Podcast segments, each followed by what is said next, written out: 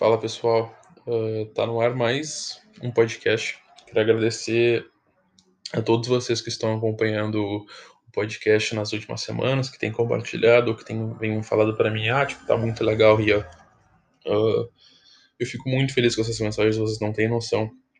Todas as vezes que, que sei lá, dá vontade de desistir, e porque eu, tipo, algumas pessoas acham, mas eu faço e eu não sou remunerado, no caso, ainda não cheguei no número de ser remunerado, não sei quando isso vai acontecer, espero que, que em seguida, né? Uh, mas eu faço porque eu gosto de, de passar o conteúdo para vocês e assim como conteúdos que, que eu vejo hoje que eu gosto, uh, e quando eu estava no colégio foram ensinados para mim de forma errada, uh, eu gosto de fazer o que não fizeram para mim, o que fizeram para mim depois, que foi ter passado o conteúdo de uma forma atrativa.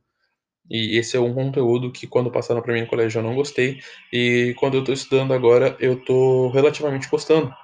E a gente está falando em uma das aulas que eu tive que, que esse é o maior conquistador da história, que é Alexandre o Grande, uh, que é o rei da Macedônia, Alexandre o Terceiro.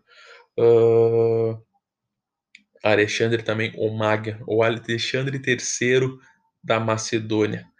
Bom, uh, vamos continuar com a, continuar, começar com a história dele, mas eu fico muito feliz que vocês estão gostando do podcast, gente.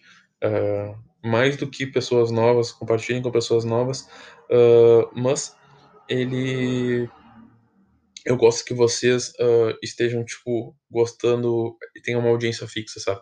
Isso é é muito, muito, muito foda. E muito obrigado. Se inscrevam, curtam tudo. Acompanhem todas as redes sociais. Mas ultimamente eu tô me concentrando mais no YouTube e no, no Spotify. Vai sair uns vídeos bem legais no, no YouTube. Uh, que é do Kobe, que sai semana que vem. Ou já saiu, eu não sei quando tá sendo postado isso aqui, gente. Eu tô gravando alguns no mesmo dia. Mas saiu do Martin Luther King. Uh, vou fazer um podcast sobre o Martin Luther King. Eu acho que uh, em novembro eu vou fazer uma programação bem legal acerca de questões uh, do da consciência, do mês da consciência negra, né? dia 20 de novembro é dia da consciência negra. Falta um tempo ainda, falta dois meses para isso, mas eu já estou me preparando, tentando fazer uma programação bem especial. E bom, eu vou falar sobre um dos maiores conquistadores da história, para mim, o maior conquistador da história, que é Alexandre o Grande, que era o filho do rei Felipe II.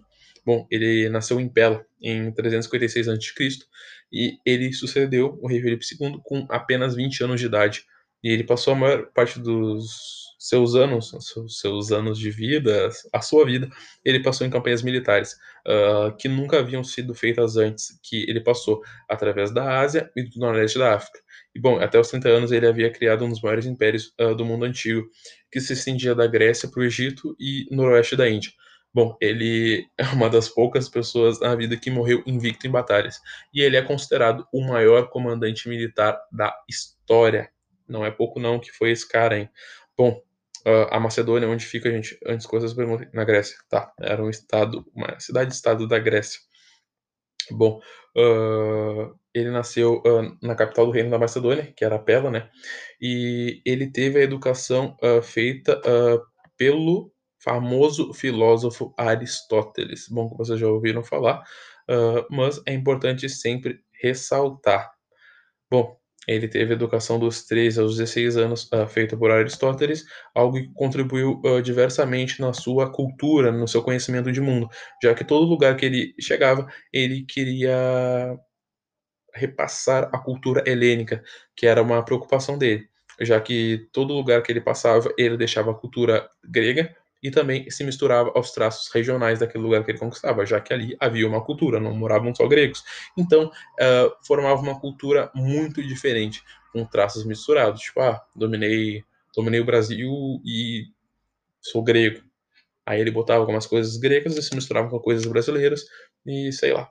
É tipo assim, uh, arquitetura grega com uma laje em cima. É, é, um exemplo que não ocorreu, porque não existia Brasil nessa época, não existia. Tá, existia o território daqui, né? Mas não existia um, um país colonizado por portugueses que saquearam tudo. Bom, uh, a crítica social do dia já foi feita. E é isso, gente. Bom, ele teve essa educação feita pelo Aristóteles e ele era um príncipe, né, gente? Bom, uh, e quando o pai dele morreu, uh, é importante ressaltar que, como ele era o príncipe, sempre havia.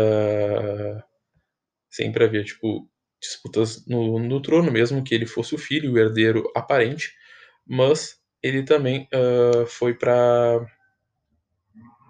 Ele também tinha inimigos, como primos, como, como seus tios.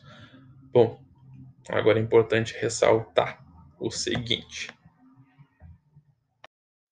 Bom, então, como o Alexandre se tornaria um rei, gente? Bom, o papai dele morreu, né? É, ele foi morto por uh, o próprio capitão da sua guarda.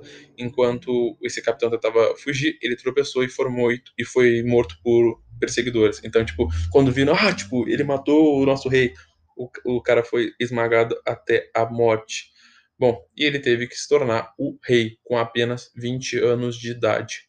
Bom, agora o Alexandre, ele era o rei, Alexandre o terceiro, e ele começou eliminando potenciais rivais ao trono. Bom, e ele matou seu primo Amintas o quarto e poupou um, um, terceiro, que era o seu primo também, que era Alexandre de Lincestia. Bom, agora é importante falar também que ele governava a Grécia, mas a Grécia, depois de ver o seu pai morrer, falou: putz, não vou acatar isso aqui, o rei morreu, vamos se rebelar. Bom, após a notícia da morte do Filipe, uh, várias cidades gregas se revoltaram contra a Macedônia, incluindo Tebas, Atenas e Tessália, e diversas outras tribos uh, no norte da fronteira macedônia. Bom, quando as notícias da revolta chegaram a ele, ele respondeu rapidamente. Uh, apesar de ter sido aconselhado a usar o Alexandre Vamos, vamos trocar uma ideia com os caras, não vamos chegar na força. Bom, ele reuniu 3 mil cavaleiros e marchou rumo a Tessália. Ele encontrou o exército Tessália em uma passagem entre o Monte Olimpo e o Monte Ossa e ordenou que seus homens marchassem para o Monte Ossa. Quando os tessalianos acordaram, encontraram Alexandre na sua retaguarda e decidiram se render, comprometendo suas forças ao rei. E ele continuou ao sul, seguindo até o Peloponeso, que a gente vai falar aqui, né, gente, no, no, no podcast, no canal sobre a Guerra do Peloponeso, né, que foi a guerra disputada entre Atenas e Esparta, uma das maiores guerras do mundo antigo. E, bom, aqui fala, tem, tem diálogos muito grandes sobre, sobre acerca da, da história, né, sobre, tem até 300 aqui, 300 se envolve nisso, né, já que os persas eram inimigos mortais dos gregos, e o Alexandre era um grego que lutou contra os persas. Bom, o Alexandre, ele parou em Termópilas e ele foi reconhecido como, como líder até antes de seguir a, a cidade de Corinto. A Atenas decidiu pedir paz e o Alexandre perdoou Atenas. E, bom, uh, em Corinto, ele foi, como seu pai, nomeado líder supremo. Uh, e assim, ele era o líder supremo da Grécia para a luta contra a Pérsia, que eram seus antigos inimigos. Bom, gente, agora continuando no assunto, né? Ele estabilizou o poder uh, na Grécia, já que ele era de fato líder, como seu pai era, uh, já que seu pai enfrentou motins também, mas ele conseguiu. Bom, uh, antes de partir para a Ásia para enfrentar os persas, ele queria garantir a segurança da fronteira no norte. E ele foi reprimido com as revoltas e em Anfípolis ele viajou para o leste para enfrentar os traços. Ele derrotou os traços, uh, bom, e aí eles também lançaram-se contra os tribálios, e eles derrotaram os exércitos locais e ele marchou por três dias sobre o Danúbio e encontrou tribos traças de guetas. Bom, ele não teve muita dificuldade em matá-los. Bom, então ele lutava no norte e os tebanos e os atenienses, adivinha, se revoltaram. E bom, e o Alexandre marchou para o sul novamente e outras cidades gregas uh, hesitaram, mas Tebas decidiu continuar. Vamos. Não, vou enfrentar ele, vou ver como é que é. E, bom, a resistência foi uma merda. O Alexandre destruiu a cidade e queimou todas as regiões vizinhas. E muitas pessoas morreram e outras milhares de pessoas foram escravizadas. Bom, dá pra ver que o Alexandre não era um anjo, né, gente? Ele era somente um conquistador. Talvez boa pessoa não fosse. Já que ele escravizou milhares, que era um fato comum para a época, mas a gente não tem que esquecer a crueldade. Bom, Atenas e outras cidades gregas ficaram tipo, puta merda, meteu essa. Bom, e elas, impressionadas e assustadas, buscaram a paz com a Macedônia. E a Grécia estava novamente firme sob seu controle pela segunda vez. E, bom, ele voltou a sua atenção para a Ásia e ele deixou o general Antípatro como regente. E assim ele foi contra os persas. Finalmente ele foi contra os persas. Bom, uh, espero que vocês tenham, estejam entendendo. Na verdade, eu não tenho como ter uma resposta, né? Bom, mas em 334 a.C., o exército dele cruzou o Hellespont com aproximadamente 48 mil soldados. Uh, e, bom, a maioria dos combatentes eram macedônios, mas também tinham vários gregos de diversas cidades e estados e tropas uh, conseguidas na Trácia, na Peônia e na Ilíria, cidades que ele enfrentou antigamente. Bom, ele mostrou aos homens a determinação de conquistar a Pérsia, uh, já que ele fincou a lança em solo asiático e afirmou que aceitaria a Ásia como uma, um presente dos deuses. Tipo, cara, muito bravo. E isso também mostrava a vontade dele de lutar. Uh, em comparação já que seu pai era conhecido pela diplomacia, pela conversa e os acordos. Alexandre mostrava já um, um ímpeto em lutar, em conquistar, já que é o maior conquistador da história. Bom, o primeiro confronto dele foi contra os persas foi na Batalha de Grânico. Ah, ele derrotou os adversários e aceitou a rendição de Sardes, a capital da nova premissa local. E, bom, ele então uh, prosseguiu pela costa de Jônia, garantindo a autonomia das cidades da região a cidade de Mileto, principal foco de resistência persa, foi conquistada. E, bom, ele foi mais para o sul e ele estava ali Carnasso em Cária, onde um prolongado cerco foi feito. Bom, Alexandre era, tipo, cara, é, é bizarro, sabe? Porque mesmo que eu tenha feito o roteiro para fazer isso aqui, uh, para ler, uh, e porque é impossível né, a gente saber tudo isso de, de cabeça, né? Uh, na verdade, não é impossível, mas terei que ter um doutorado nisso mas fontes fontes legais, se vocês quiserem as fontes, vocês me chamem. Uh, mas o que me, que me que me impressiona, cara, é, é, é, esse magrão, tipo, conquistar tudo, tá ligado? Tipo, não parece que o mundo era pouco para ele. Tipo, o cara era muito, muito conquistador, ele não perdia. Bom, ele forçou a redição das tropas persas e capturou o líder mercenário. E, bom, ele forçou a fuga do, do sátrapa de Cária, uh, que era meio que o, líder da região. E ele deixou no poder uh, na região uma membro da dinastia Hecatômia, Ada, que, que adotou ele. Uh, bom, ele foi até as montanhas da Lícia e as planícies de Panfilia e assumiu o controle das cidades costeiras da Ásia Menor, negando aos persas o uso dessas como base para sua marinha. Então ele acabou com a marinha dos persas. Ele estava, pô, tipo, se tivesse é, é que nem em 1944 a União Soviética e contra a Alemanha nazista. Você sabia o resultado, mas estava esperando. Bom, ele foi para dentro e ele avançou sobre a cidade de Pisídia. E na antiga cidade de Górdio, ele desfez até então o nó Górdio, que era uma façanha que dizem esperar o futuro rei da Ásia. De acordo com a história, Alexandre disse que não importava como o nó era desfeito, e apenas destruiu com sua espada. Bom, ele destruiu um símbolo sagrado uh, que, que esperava o futuro rei da Ásia, e ele cagou para a tradição, a falando que não importava, e pegou sua espada e cortou. Bom, um cara que respeita tradições, né?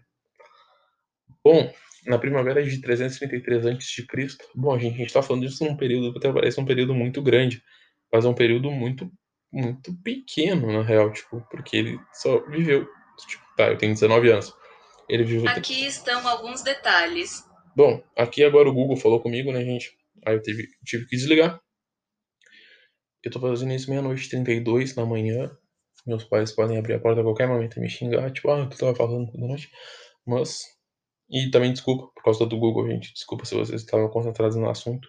Bom, uh, de 333 a.C., ele cruzou uh, de Tauro até uh, Cilícia.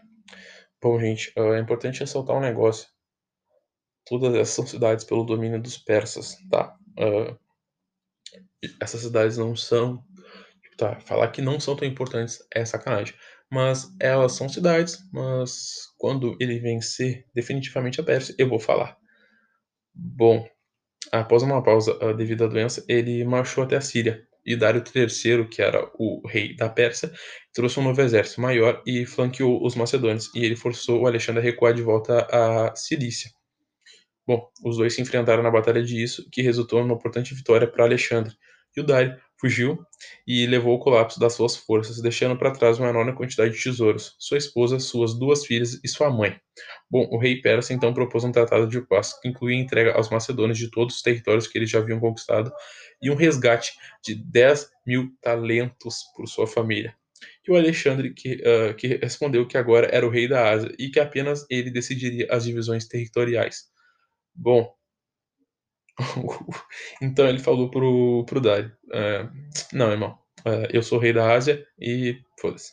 Bom, o Alexandre prosseguiu para conquistar a Síria e a costa da região do Levante. No ano seguinte, uh, em 332 a.C., ele chegou a cercou a cidade de Tiro, que é atualmente é o Líbano, e após um prolongado e difícil sítio, ele forçou a submissão da região. Bom, o Alexandre mostrou piedade com a cidade, matou todos os homens de idade militar e vendeu as mulheres e crianças como escravos. Bom, gente, uh, a gente muito fala, tipo, é algo que eu vou desmitificar aqui, que a gente fala muito sobre a gente, a cultura em geral fala muito sobre o Alexandre como um herói, mas o Alexandre era um conquistador, gente. Deixamos isso de claro, deixamos isso claro, já que ele não se importava com as pessoas daquela região e escravizava todo um povo. Bom, mas ele era um conquistador de fato. A gente está falando sobre conquistadores, uh, mas não estamos falando sobre o caráter de Alexandre, mas é importante deixar claro. Bom, após esmagar a resistência uh, em tiro, uh, ele, uh, a maioria das cidades na linha costeira do Egito rendeu-se rapidamente. E, bom, quando os macedônios entraram em Jerusalém, foi mostrado para o Alexandre uma profecia do livro de Daniel, que presumidamente no capítulo 8, que descrevia um poderoso rei grego, no caso ele, que conquistaria o Império Persa. Ele poupou Jerusalém da destruição e avançou rumo ao Egito. Bom, no avanço da região não foi como, já que o Alexandre enfrentou resistência por parte da cidade de Gaza. O local era fortificado e construído perto de montanhas. Bom, gente, a cidade de Gaza é algo que a gente vê até hoje, né? Conflitos na faixa de Gaza e aí se destaca a região do Oriente Médio e, e outros locais. Bom, os macedônios cercaram a cidade e os defensores resistiram, mas tiveram que ceder após sofrerem pesadas baixas. Então, cara, parei, tipo, eu, eu li antes e tô falando com vocês, tipo, leio um pouco e falo o, o que eu sei da minha maneira, mas, cara, é, é, é impressionante como esse cara conquistava, tá ligado? Tipo, o cara ganhava tudo. Tipo, não sabe, não é tipo quem tá lendo a história do Napoleão, que tipo, o cara conquistou tudo e tá, depois tomou um baque e voltou. O Alexandre, não. Bom, o Alexandre entrou no Egito em, no final de 32, uh, 332 a.C. e ele foi saudado como libertador da população local. E ele foi proclamado como filho da divindade Amon. E depois ele começou a ser chamado de Zeus Amon, e assim no Egito ele fundou a cidade de Alexandria, que virou um centro urbano mais próspero da antiguidade e virou a capital do Egito. Bom, também a outra parte que é importante ressaltar, ele foi proclamado o faraó e ele não tinha origem egípcia. Alexandre o Grande, o rei da Macedônia, também era o faraó do Egito. Bom, mas como ele não, como assim, tipo, o Alexandre era um nômade, ele não ficaria no Egito. Bom, ele deixou um, um regente e, bom, ele partiu em 331 em direção à Mesopotâmia, que hoje corresponde ao território do Iraque, uh, que era o coração do Império Persa. Mais uma vez ele confrontou o Dário, Dário III, na Batalha de Galgamela, novamente, mesmo em número menor, ele saiu vitorioso e destruiu o exército inimigo. Dário assim como fez após outras derrotas sofridas uh, diante de Alexandre, ele fugiu em desespero. Bom, pro, pro Dário era normal fugir quando via o Alexandre, ou quando perdia para Alexandre, já que ele deixou sua esposa e suas filhas na mão do, do, do Império Macedônico. Bom, a cidade da Babilônia, capital do império, abriu seus portões para os macedônios, para evitar ser destruída.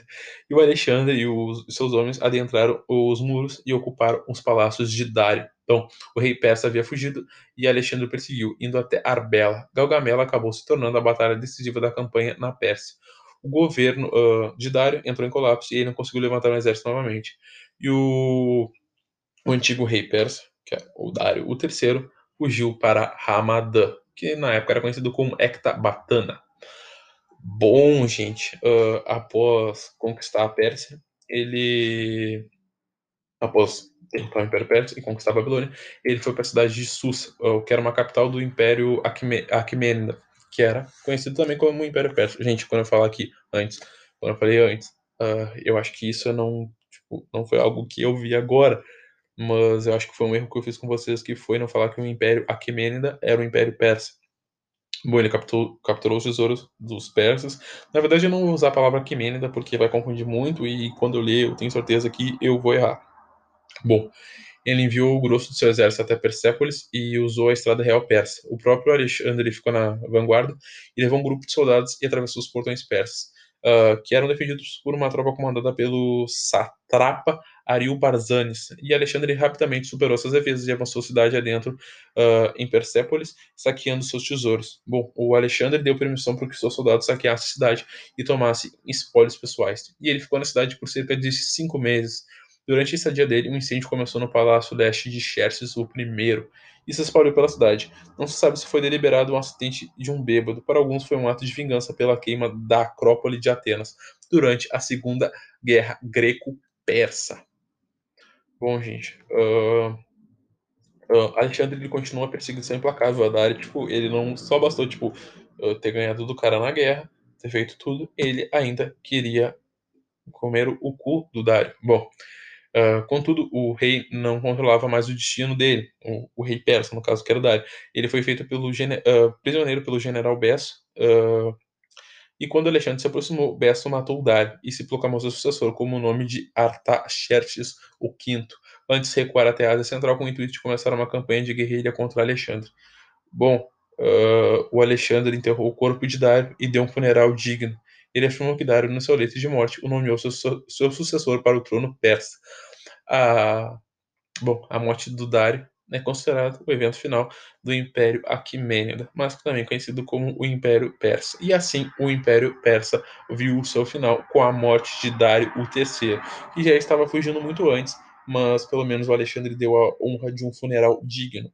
Bom, o Alexandre viu o, o Besso, esse cara que matou o Dário, como um usurpador, ele partiu na perseguição. E a, a campanha inicialmente uh, se tornou uma grande aventura pela Ásia Central. E o Alexandre sufocou qualquer resistência que via pela frente. No caminho, ele fundou cidades, chamando-as de Alexandria também, incluindo a moderna Kandar, no Afeganistão, Alexandria Skat, no Tajiquistão. A campanha levou Alexandre e seu exército uh, nômade. Uh, peraí. Não, tô viajando, gente. Desculpa ele também ele levou a, o extremo da região que ficava no Afeganistão e também o sul do, do Afeganistão eles também chegaram. Então eles fizeram meio que uma viagem pela Ásia Central. Bom, o, um senhor que governava a região de Surgediana traiu Besso e o entregou a Ptolomeu, um dos generais amigos mais confiáveis de Alexandre. E o Besso então foi executado. Então o usurpador estava enfim preso. E o conduto Alexandre estava em Jachartos, repelindo uma invasão de um exército nômade. Espitamês levantou o Sogdiano em revolta, e Alexandre pessoalmente comandou uma tropa e derrotou os citas na batalha de Jachartos. E depois se moveu contra o Espitamenes, porque eu falei Espitames, e era Espitamenes. Bom, derrot eles derrotaram na batalha de Gabai. Então Alexandre estava seguindo a sua senda de vitórias. E bom, e, então, os próprios comandantes de Spitamenes o assassinaram e buscaram a paz com os macedônios logo em seguida. O, os Spitamenes uh, falaram assim, tipo, cara, a gente tem que derrotar esse magrão, a gente tem que se proteger e vamos fazer um trato com eles. Então foi isso. Então, tipo, já dava pra ver, cara, o magrão era muito temido. Bom, uh, durante a, a, conquista final do Império Persa, ele acabou adotando alguns elementos da cultura persa, como as vestimentas e, e costumes. Uh, bom, ele também adotou uma prática chamada proskinise, que incluía o beijar das mãos ou a reverência, postando-se diante de alguém que é hierarca ou socialmente superior. E os gregos aceitavam tais bajulações apenas às deidades e acreditavam que Alexandre queria se declarar ele mesmo como um deus muitos de seus compatriotas acabaram por criticá-lo, então ele acabou tipo, abandonando essas práticas, tipo, sei lá, tipo, o Magrão ficou, assim, ah, eles não gostam do que eu fiz, ele ficou meio depressivo e falou, cara, não vou fazer mais, nem, nem todo costume que se adota ele queria, mas ele queria mesmo ser cultuado como um deus. Bom, por volta de 330 a.C., ele foi descoberto um complô contra o Alexandre, uh, que era um dos seus oficiais, que, que era o Filotas, foi executado uh, porque ele não avisou Alexandre de uma possível tentativa de assassinato. E, bom, o Filotas era filho do general Parmênio, que estava em Ectabana. E, bom, Alexandre acabou por ordenar sua morte também. Em seguida, ele ordenou a execução de Clito, um outro general que era, que era seu amigo e que havia salvado sua vida em Grânico. Os dois teriam brigado bêbados durante uma recepção e Clito teria acusado Alexandre de cometer diversos erros de julgamento, especialmente de ter esquecido o jeito macedônio em favor de um estilo de vida oriental corrupto. Bom, mais tarde, durante uma campanha nazi central, o segundo complô contra Alexandre foi revelado, instigado por seus próprios pajens. Seu historiador oficial uh, foi implicado no complô, ele foi morto logo em seguida, segundo vítima de tortura sistemática ou doença. Bom, agora é importante ressaltar também uma das maiores uh, coisas que o, que o Alexandre fez, foi a, a invasão à Índia. Bom, ele incursões no, no subcontinente indiano e ele cruzou o rio Indo e lutou a dramática batalha de Hidaspes em 326 a.C. contra o rei Poro, que governava um, uma região muito importante e bom, ele ficou impressionado com a coragem desse rei e tornou ele um aliado. Ele apontou como um satrapa e até lhe deu mais um território que o outrora governara. O rei mais importante da região era crucial para ajudá-lo a controlar o lugar tão longe da sua base de poder. Então, tipo, ele falou, cara, vou fazer uma aliado aqui porque eu estou muito longe da Macedônia. Mesmo que ele fosse um rei brabo. Bom, uh, os anos, anos posteriores, ele ainda continuava com, com, com, o poder da Grécia, mas a gente precisa falar sobre, uh, sobre a gente falou sobre menores, como as, as incursões dele à Índia, e sobre algumas revoltas no exército que ocorreram, uh, já que o, os seus soldados se, se, se, se voltaram contra ele, mas ele conseguiu logo estabelecer. Bom, e ele enviou uma boa parte do seu exército ao atual sul do Irã, com o general Crátero e enviou uma frota para explorar a região do Golfo Pérsico, enquanto o Alexandre levou o que sobrou das tropas sob seu comando de volta à Pérsia, tomando a difícil rota ao sul através do deserto de Redrósia e Macrão. Bom, uh, ele chegou em Susa, mas ele havia perdido muitos soldados na travessia pelo deserto. Uh, bom, ele queria fazer uma travessia muito difícil e foi isso que me diminuiu o prestígio dele com o um exército. Bom, a gente tem que falar também sobre a morte, já que ele morreu muito cedo. Em 10 ou 11 de junho de 323 a.C., ele morreu no antigo palácio do rei Nabucodonosor, na Babilônia. Ou Nabucodonosor II, aos 32 anos. Uh, verdade, uh, algumas fontes falam 33 anos e outras 32, gente, para não deixar para não deixar vestígios. Bom, de acordo com com Plutarco, uh, cerca de 14 dias antes de falecer, ele deu uma festa ao almirante Nearco e passou aquela noite e a próxima a beber. Então ele teve uma febre, que foi piorando até o ponto de não poder falar. Aos soldados comuns, ansiosos por causa da saúde do rei, foi permitido passar por ele silenciosamente a acenar. A segunda versão uh, de, outro, de outra pessoa do, do, do Império Macedônico afirma que ele passou a sofrer de fortes dores após tomar uma enorme porção de vinho em uma festa a Heracles. E ele permaneceu fraco por 11 dias, não teve febre e morreu depois de dias de agonia. Uh, bom, uh, Plutarco, que foi a primeira versão, ele falou que essa não era a verdade. Bom, gente, e assim chegava o final da vida de um dos maiores conquistadores da história. E obviamente, depois que ele morreu, uh, Obviamente, eu acho que nem é tão óbvio, né, gente? Mas depois que ele morreu, as tropas se dividiram.